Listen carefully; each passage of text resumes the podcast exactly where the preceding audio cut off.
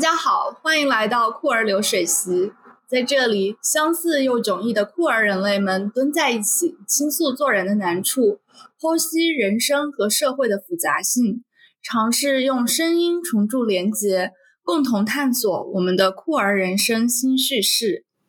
在本期节目中，我们分享了观看日剧《无法相恋的两人》后的感受，讨论了浪漫规范之外多元成家的可能。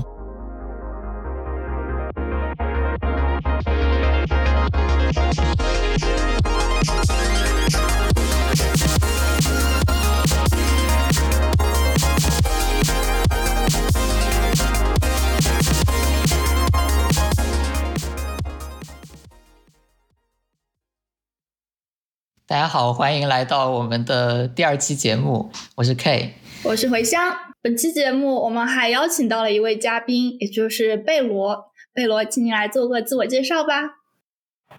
Hello，我是贝罗，我的性别代词是拼音的他或者英文里的 they them，常用的标签是 non-binary 非二元性别和 asexual 无性性。谢谢两位 host 邀请，谢谢贝罗来参加我们的讨论。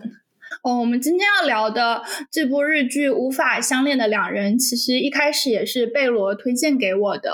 那因为听众朋友们可能没有看过这部日剧，那要不先请回香来介绍一下这部日剧的主要内容吧。嗯，在无法相恋的两人这部剧里面，女主角儿玉孝子因为自己对恋爱跟性没有兴趣，感到非常困扰。然后她在高桥宇，也就是男主角的博客当中，呃，了解到一个叫做无性恋、无浪漫倾向的概念。在两个人的讨论中，他们决定组成临时家人的同居关系。在这个剧的前半段，就是在展示两个人住到一起的过程中发生的各种各样的事，包括两个人跟女主家庭之间的冲突，以及跟女主的男性同事之间的冲突。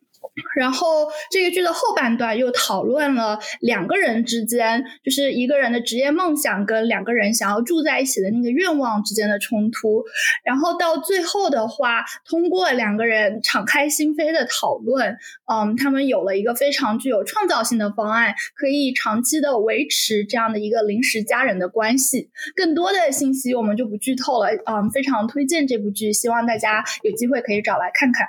首先想问一下。两位是什么样的时候看到这部剧的？我大概是一年前看的这个剧，当时是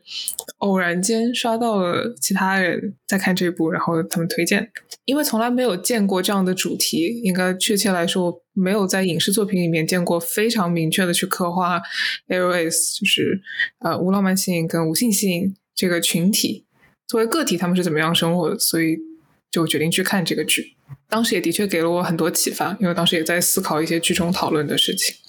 我的话，我有两次看这个剧，一次是在二三年的夏天，当时我经历了。就是非常大的对人生的怀疑，然后最近我又重新看了一次剧，那这一次的话不是自己看，是跟一个很好的朋友一起看，然后我就是为了把 L S 这个概念介绍给这位朋友，然后跟他重新一起看了这部剧，然后我们两个人就边看边暂停，就是。就是会去 call out 剧中那些让我们非常 relate 的生活中非常难受的时刻。哦，那 K 呢是什么时候看到？可能前不久吧，可能一个月之前。然后我先看了另一部日剧叫《最喜欢的花》，然后也是反对浪漫规范相关的一个剧。然后之后。呃，也是回乡给我推荐了《无法相恋的两人》，然后我就可能一天 binge watching，然后就把它全部看完了。所以对我来说，看到这部剧也是在对自己的 Aries 的这个身份有一个比较清晰的认认识之后，呃，我觉得他们两个人的互动，呃，我很喜欢，然后看起来特别的舒服。那我相信大家看的时候也是呃有类似的感受。那我们在之前讨论的时候，贝罗有提到，就是说这部剧它在制作过程中是有很多的考量的。就我所知，无法相恋的两人，它的背后有一个叫做 As Loop 阿兹 Loop 的团队。然后，因为日本对于性和性别的多样性的认知有很多的不足，呃，这个团体当时成立的初衷就是通过学术研究向大众去普及。有关无浪漫性 aromatic 和无性性 （asexual） 的知识，希望能够让更多的人听到 LAS 当事人的声音，然后可以接触到更多元的人际关系。在这个团队里面有本身是 LAS 的成员，有研究 LAS 话题的博士生，然后也有提供就业帮助的专业人士。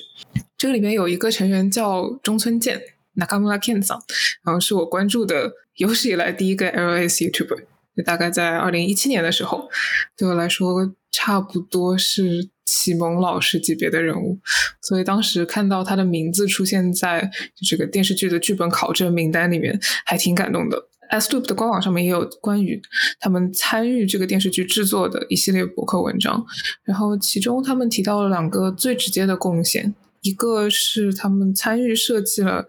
剧中 LS 交流会的角色，就是在剧里面，呃，主角儿玉孝子去参加的一个交流会。当时参加交流会的人，大部分都是在 aromantic 或者 asexual spectrum 上面的人。S Loop 团体相当于是通过他们之前的一系列社会背景调查，然后让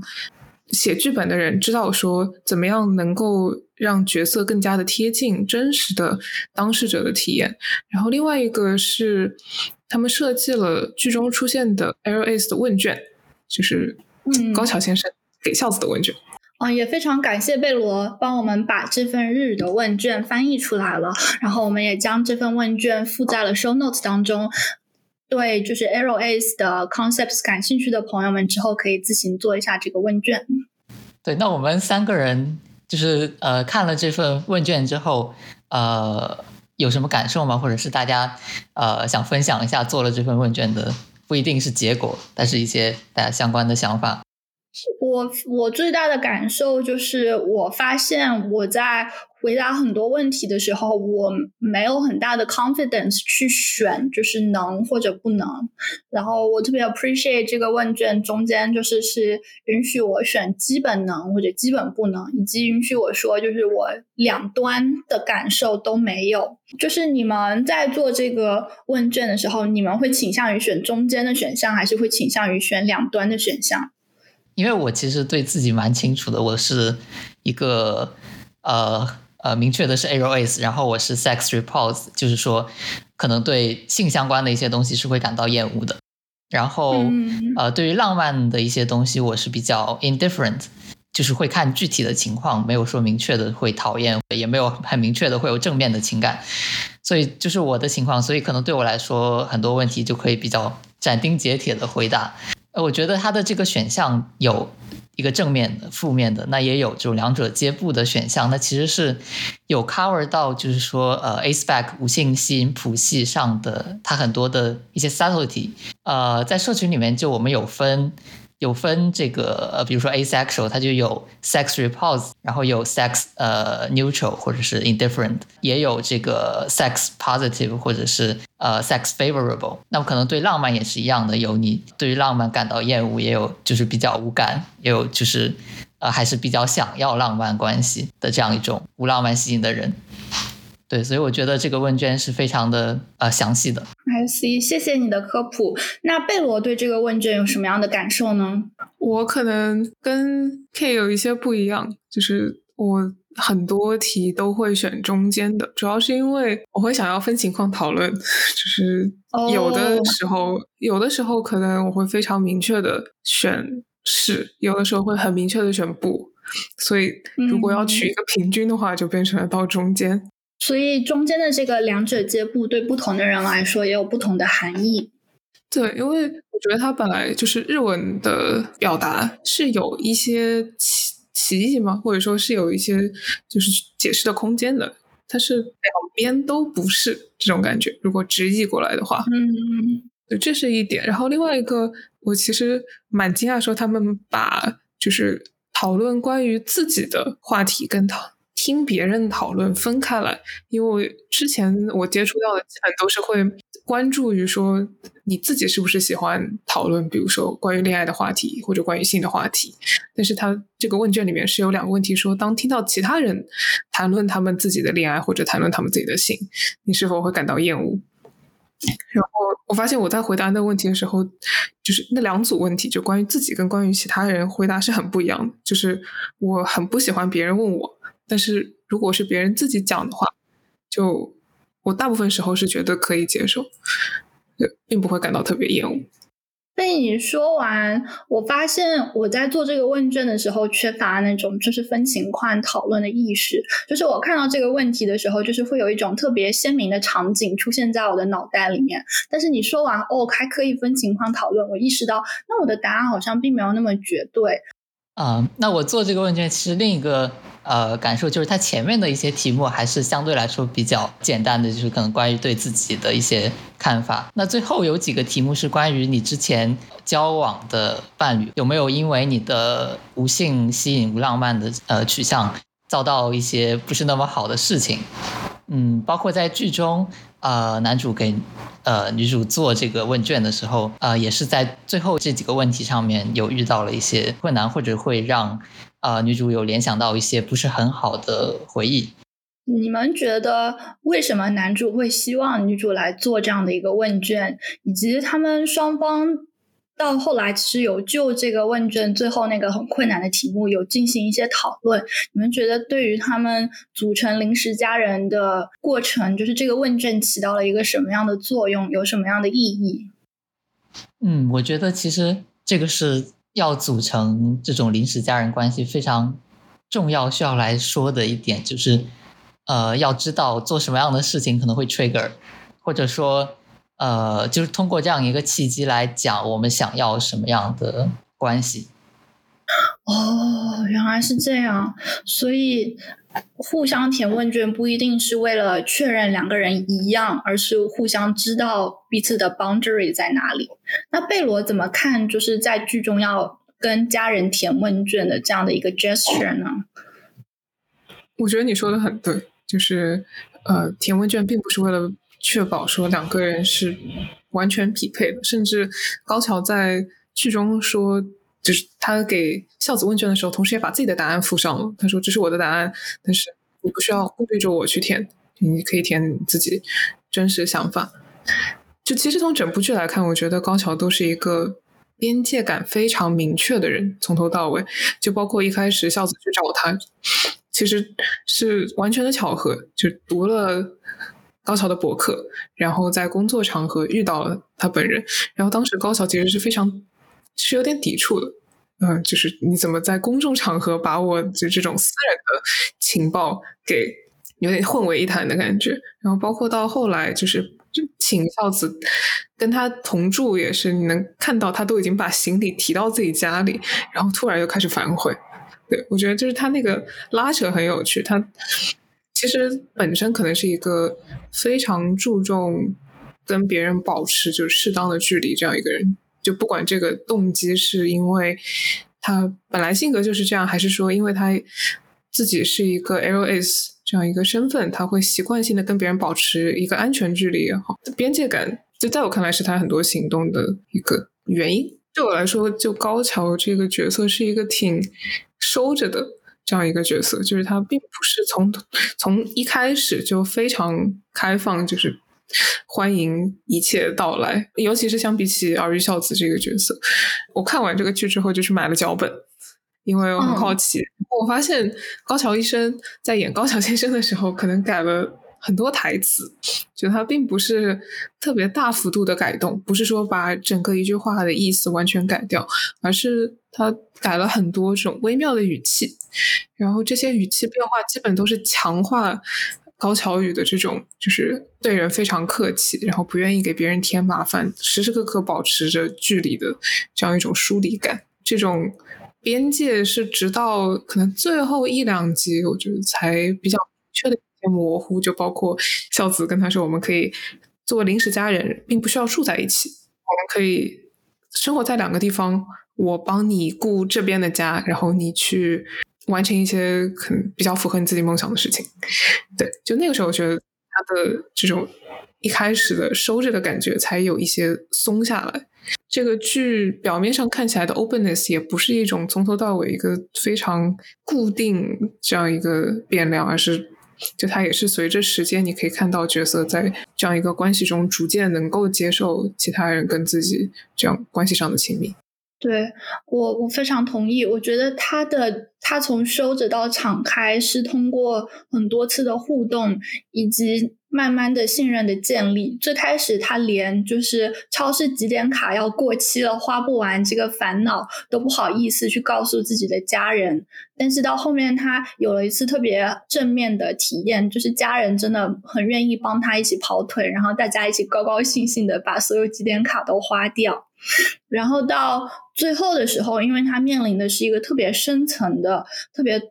就是困难的抉择，就是他要去直面自己在家庭关系中，在自己的职业理想上到底想要什么。所以他一开始的选择也是，就是不要麻烦任何人，让所有人都高兴就好。他愿意去做自我牺牲，但是到后面就是是因为。一方面是因为他的家人，就是也就是儿育孝子，特别积极、特别努力的想要去让高桥也高兴，然后让所有人都可以做出自己的最优解。另一方面，也是因为他们在之前的无数次互动当中，双方知道是可以信任这样的一个个体，可以向他敞开内心脆弱的地方，所以才能有那样坦诚的沟通。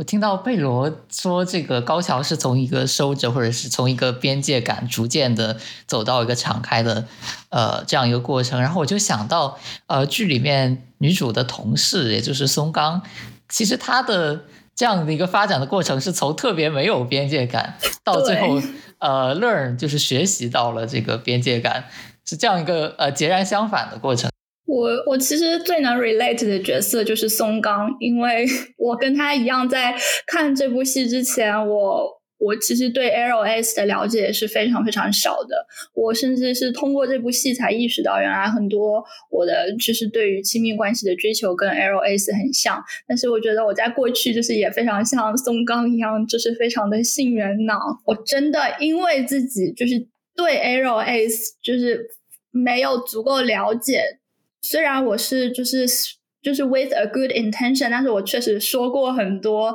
就是非常 offensive 的话。我记得后来有一个朋友跟我讲，就是说我以前就指着我家里的猫猫，因为我猫猫绝育了，然后我就指着猫猫说啊，那这个猫它是不是也是 ace？然后后来一直到一年之后，我告诉朋友，就是我开始想 arrow ace 这个事情之后，朋友才很严肃的告诉我说，其实这句话是非常不合适的，因为 ace 是一种自主的对于。就是 sexual attraction 的感受，而猫并没有表达出来自己对于 sexual attraction 是什么样的感受。你不能因为猫猫绝育了就判断人家是 ace，因为没有性能力和对性没有兴趣是两回事。我就觉得这部戏当中会有松冈这样一个人的存在，对于很多很多之前对 arrow s 没有了解的人是有非常大的教育意义的。就是就是要给大家看，就是一个人他是。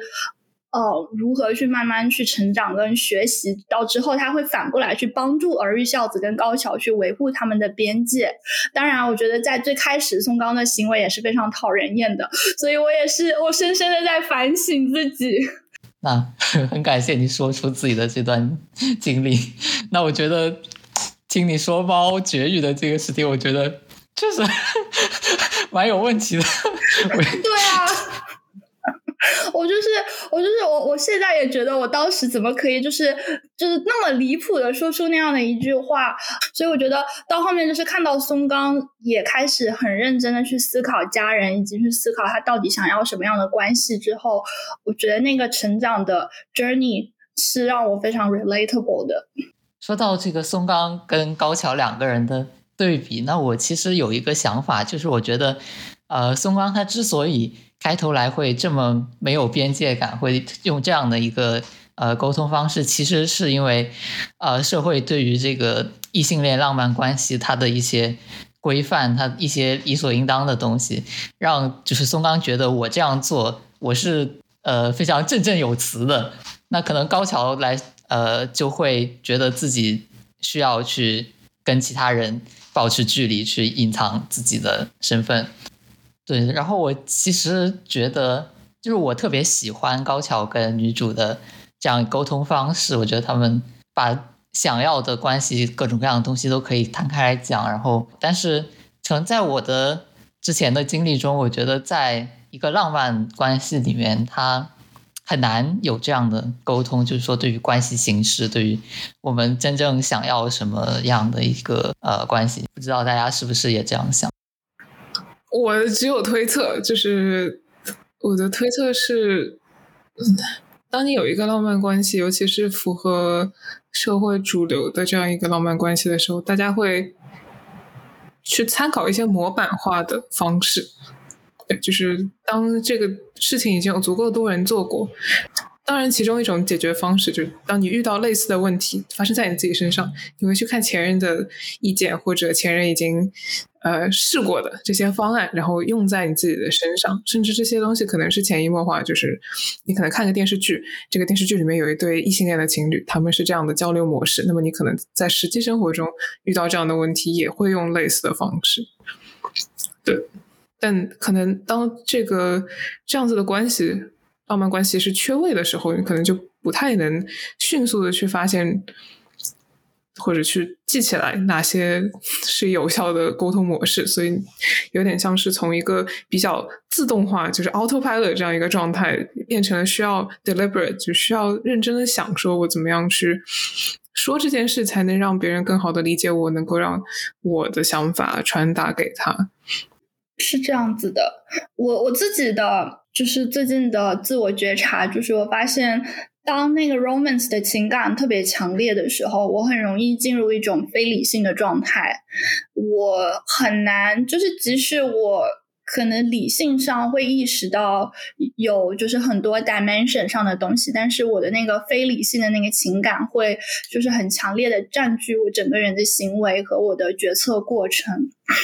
另一个也是你们说的是有这样的一个 template 在，即使我们在话语中没有去表达这个 template，其实，在浪漫关系的交流当中，有很多事情是发生在那个字里行间，所以在字里行间有太多的 assumption，但是在无法相恋的二人中，我就发现有很多细节，大家都是会很直白的讲出来的，就是那个细节有小到。嗯，高潮去讲自己为什么早上要做手擀乌冬面给就是家里人吃，就是他会具体到讲说，我其实尝试过了面包、大米，然后我最后发现我最喜欢的吃手擀乌冬面，但是我一个人生活的时候，我就不做这个东西吃，因为我觉得为一个人去付出这样的努力不是很值得，所以当家里有另一个人的时候，我去做这个事情就会非常开心。我觉得在。嗯，romance 的交流当中很少有这么撒头的讨论，因为情人节就是玫瑰花，五二零就是我爱你，然后有很多，甚至有很多就是互相表达 appreciation 和爱意的方式，就是通过物质去表达，或者是通过同居，或者是通过一些秀恩爱的方式去表达，有很多东西它真的都是非常 established 的，虽然。大家没有明说，但是有很多东西，它真的就是深深的已经包含在了我们的文化当中。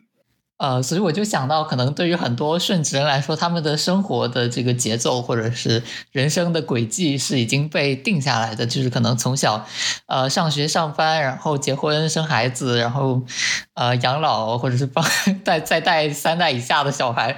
其实就是一个非常呃固定下来的一个轨迹吧。我觉得好像就是呃顺直人的生活就是拿着一一本 SOP 在这个按部就班的做事。是的，我最近看了一篇文章，说顺直异性恋的生活方式就像是一种自动扶梯，你到了这个阶段就要恋爱，然后恋爱之后就是结婚，结婚之后就是生孩子，而且这个自动扶梯只有一个方向，就是说你恋爱了之后，如果嗯不结婚，那你就只能分手，然后结婚了之后，如果发现两个人就是其实更适合别的生活方式。就也没有办法再退回恋爱阶段，就是如果发现这个人不适合，就只能离婚，永远切断跟这个人的联系。嗯，所以感觉顺直人的 SOP 就是，嗯，他很稳定，然后也很规范，但是他也很缺乏创造力。呃，所以我觉得其实这个剧中也有很多的那些呃情节是有在打破顺直的这种时间的叙事。呃，就比如说女主的妹妹她家离婚了。在这部剧里面，其实两个人的生活中，本来可能以为是稳定的这些呃家庭结构，也是被打破了。可能很多时候，浪漫情感会让人觉得，我们就说我遇到了我喜欢的这个人，那我们两个可能就会就要组成组成家庭，然后一起过一种非常圆满的生活，就达到说在这个生活生活的某种价值判断中的它的一个最大值。但是至少对我而言，在现实生活中是没有这样的一个最优的解解答的。很多时候，我们都是在我们自己所处的环境中去找一个相对来说好一点的生活方式。那到现实生活中，这也意味着我们对于这种相对好一点的生活方式的寻找是没有标准答案的，因为库尔生活是没有 SOP 的。就是我看这部剧蛮感动的一个地方，就是他们两个人都没有说我们要永远的去做一个家人关系，就是其实是留有很多改变，或者是如果不行我们就结束的这样一个空间在。所以他们两个其实其实是没有可以不太有精神包袱的去沟通，去过他们现在想要的生活。嗯，我是很喜欢儿玉孝子在剧中反复说的一句话，就是我们只要做到目前的最好，这就是我们已经最大的目标了。就是当我们可能在完全不同的情况下，也许之前的最好会变成一个很一般的状态，那我们可能再去找那个时候最的最优解。所以，比起寻找一个 global maximum，大家更像在找一个。呃，局部最优解一个 local maximum，然后这个 local maximum 它是一种非常流动的，我觉得是一种很柔和的这样一种方式去对抗生活中比较坚硬，然后比较可能比较残酷的东西。对，然后呃，套用我们耳熟能详的一个比喻的话，就是顺治人有顺治人的轨道，酷儿有酷儿的旷野。他们有自己，呃，可能火车轨道从，比如说谈恋爱，然后下一站就是结婚，再下一站就是生小孩。这这样的轨道可以承载很多很多顺治人，他们可以拉着一批又一批的顺治人，前赴后继的 去走这条轨迹。但是，对酷儿的旷野上面什么都没有。然后这个事情其实让我想到，我不确定这个是不是合适。我之前在看一本书叫。形而上学俱乐部就 Metaphysical Club，在这本书里面提到了一个人叫阿兰洛克。阿兰洛克的意见是说，他认为现代性的标志并不是有多少的高楼大厦或者你的科技进步到什么程度，而是一个社会里生命不再被认为是一种循环。也就是说。你之前的这些 SOP、这些自动扶梯都已经不管用了，因为后面这一代人要去的地方是前一代人从来没有去过的。他们不是去重蹈覆辙前辈的轨迹，他们不需要这些轨道。对他们来说，生命就是一个旷野，就是他们是需要自己去摆脱这样一种螺旋形的生命。嗯，然后我想到你们都提到，就是顺直人有一个 global maximum。但说实话，那个 global maximum 有多大程度上其实只是一种幻想呢？在这部剧当中，就是女主的妹妹，她最后的选择是回到了娘家，让娘家的父母一起帮着带两个小孩，也算是就是重新解构了这种顺直异性恋的家庭。嗯，是的，我觉得这部剧它想要去呃探讨 chosen family 或者是这种。新的家庭形式，那他首先做的一件事情就是把指派家庭解构掉了。那就比如说女主的妹妹，那另一方面，可能男主这边他的祖母跟男主从小到大一直相依为命，然后祖母对于男主来说是一种安定感的来源。在最后，男主能够去过他想要的生活，一个原因就是他能够好好的。把跟祖母的这样的一个关系来放下，就是呃，不再说被祖母来束缚。嗯，我觉得当男主认识到这件事情的时候，其实也就认识到他可以有一个一个敞开的态度去对待他跟呃孝子的关系。嗯，是的。说到这个，我就想到，其实我从某一个时刻开始，我就开始对顺直家庭结构感到了一些 awkward，就是。因为我之前以为自己是一个顺直男，然后也在一个异性恋的关系中。然后我当时去我那个前任家里，然后我的前任的爸妈特别喜欢我，然后。我就在他家呃聊天呀，吃饭，包括我跟我前任还给他家长做饭。然后当时我就在我跟我前任跟他家长坐在一起吃饭这样一个看起来非常其乐融融、非常家庭美好的场面中，我就突然就感觉心里发毛。就是我就觉得，不管是当下那个 moment，还是说将来的任一个时刻，我不想成为这样的一个家庭形式的一部分，或不想过这样的生活。然后我第二天我就。一种我要逃离的感觉，我就回我自己家了。但是我在当下这个时候，我没有办法去跟我前任说这个感受。OK，你的小故事让我想起了发生在我身上非常类似的一件事。我曾经跟我的一个前任，就是去跟他的家人还有朋友一起聚会，然后那一次。我为了表现出来，我有很有贤妻良母的特质，我一个人钻在厨房里面做饭。然后当时十几个人就是同龄人都在外面，就是打桌游、聊天什么的，但是我一个人就钻在厨房里面干了两三个小时。最有意思的是，我可能花了一两年才意识到那个晚上我过得特别不开心。我当时就是我的理性告诉我，我应该觉得特别 fulfilled，因为我真的有展示到我的厨艺。可是我那个时候就是非常的委屈，所以那那个晚上回去之后，我就是不知道什么原因的在家里面爆哭。然后可能直到今天听到你的这个故事，我才感受到原来那一刻我就。不是很为那样的一个贤妻良母的角色感到快乐，所以我我觉得我的自我发现的这个路就是特别特别的蜿蜒，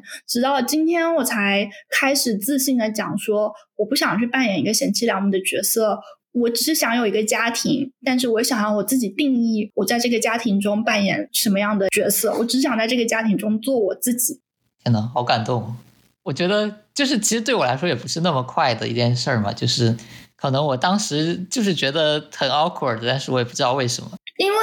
我觉得这个难点是因为，呃，我们想要去过一种酷儿生活的时候，并没有人告诉我们什么样的生活才是酷儿生活。我在想，就是可能我们更多时候需要去想有没有更创造性的答案。比如说，说到家人的这个关系。在无法相恋的二人中，他们最终的答案是大家可以住在不同的地方，然后仍然去 maintain 一个家人的关系。我很好奇，在你们的眼中，你们觉得家人应该是什么样的？家人关系对于你们来说是很重要的吗？其实我没有觉得家人一定要住在一起或者怎么样的，所以我其实看到这个剧的时候也觉得。很能够理解，就是这部剧它其实有把不同的家人的呃相处方式有展现出来。对我来说，我觉得家人其实也是一个 self identify 的东西，就是可能我跟呃一个或者多个的其他人，我们想要去建立这样某种形式的关系，然后我们决定把这段关系叫做家人，或者我们叫做 partnership，或者我们叫做朋友，其实都是可以的。所以家人也只不过是一个 label 而已。嗯。我同意，就是就像 K 说的，我觉得并不是有了居住关系之后，我们才去定义家人，而是说，当我们已经经过讨论去决定要作为家人这样的关系生活下去的时候，然后在一起讨论说我们的生活模式应该是什么样的，我们需不需要住在一起？比如说，我会觉得比较理想的生活模式不一定要完全住在同一个屋檐下，比较乌托邦的想法可能是我们就。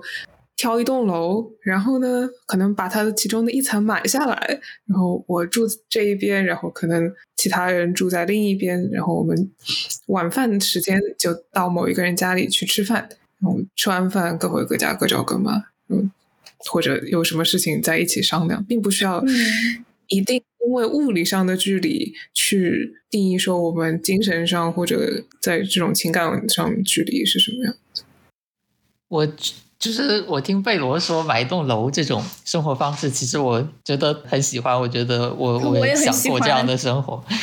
那但是可能对我来说，呃，这种关系可能我不会把它叫做家人。但是这也只是我而已。对我来说，可能家人是呃，我们会彼此把对方写在 emergency contact 上，就是我们动手术的时候，就是会排除万难，就是等在手术室外面的人。对我来说，我没有很想寻找家人吧。我觉得我需要的可能很多东西，就通过朋友或者是通过一些其他的 partnership 的形式也可以嗯满足。这个 label 可能对于我不是那么的重要。Hello，这里是剪辑中的 K。因为录制现场出现了一些比较脆弱的情绪表达，所以剪掉了比较长的一段内容，可能听起来不太连贯，还请见谅。来，那我们说点不着边际的东西吧。如果酷儿生活是旷野，那么家人都是在这片旷野上的什么东西？可能是一个帐篷，你知道，你走了很远之后，你还可以回到这个地方来睡一觉，来吃点东西。贝罗觉得呢？我们不要拘泥于已经发明的交通工具和生活里面的物品，好吗？我们要稍微有创意一点，比如说，家人是一个虫洞，你想去哪，它就会开在那边，然后你就可以走过去。你的家人可以是我也不知道啊，那个有点像哆啦 A 梦的任意门了。家人可能是一个可以土遁的忍者，他随时都可以钻下去，然后帮你掘地三尺，挖出来那个 local maximum，你们一起掉下去，可能过一会儿又地震了。于是你们再去找下一个 local maximum，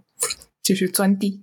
嗯，但是听起来好像无论家人是以什么样的形式出现，他给生活中带来的都是 plus。我觉得可能也需要 recognize 一下，就是当家人一起出现的时候，大家每个人都要就是 make some compromise。我们继续分情况讨论的话，可能会发现它是一个，嗯、也许是个 net plus。compromise 的部分对大家来说都是。可能不是那么正的东西，